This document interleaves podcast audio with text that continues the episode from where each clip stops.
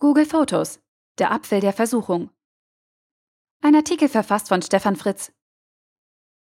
Als Smartphone- und Tablet-Benutzer haben wir eine recht konkrete Vorstellung, wie wir unsere Fotos gerne organisieren und verwalten möchten.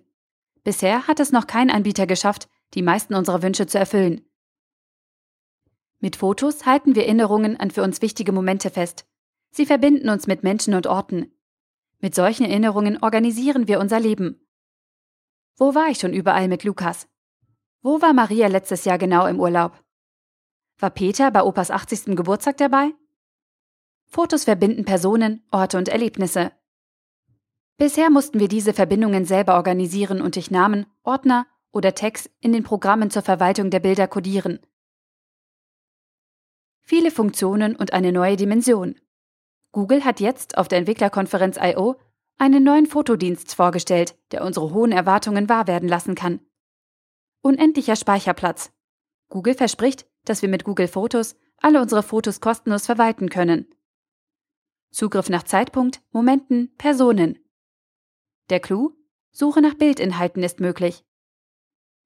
Mit seiner geballten künstlichen Intelligenzkompetenz untersucht Google unsere Bilder und macht sie durchsuchbar für unsere Anfragen. Bilder ohne Ortsangaben werden automatisch zugeordnet, wenn auf ihnen bekannte Bauwerke zu erkennen sind. Wenn nicht mehr wir Menschen die Bilder sortieren und den Kontext herstellen, sondern eine digitale Plattform uns dabei unterstützt und auf neue Verbindungen hinweist, ist das eine ganz neue Dimension. Dienste wie Flickr und Apples Photostream bekommen mächtige Konkurrenz. In diesen sind zwar erste Ansätze wie die Personenidentifikation möglich, funktionieren aber noch nicht so flüssig. Der Apfel der Versuchung. Die Werbeaussage, dass Google alle unsere Bilder kostenlos speichert, ist nur teilweise korrekt. Die Bilder werden stark komprimiert. Wer also einen verlässlichen Ablageort für die wertvollen Originalaufnahmen sucht, muss dafür entweder den kostenpflichtigen Dienst Google Drive benutzen oder parallel einen alternativen Speicherdienst bemühen. Damit haben wir zum Glück ein kleines Haar in der fast perfekten Suppe gefunden.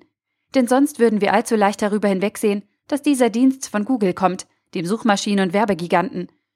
Die neue Dimension für uns Benutzer ist auch eine neue Dimension für die personalisierte Werbeindustrie, denn das Bild jedes Nutzers mit all seinen Verbindungen ist damit perfekt gezeichnet.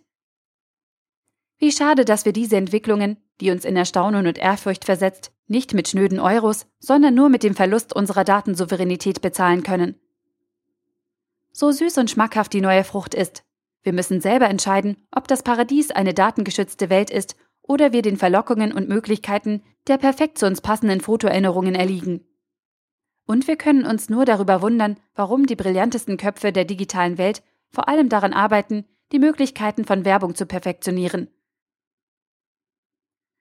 Der Artikel wurde gesprochen von Priya, Vorleserin bei Narando.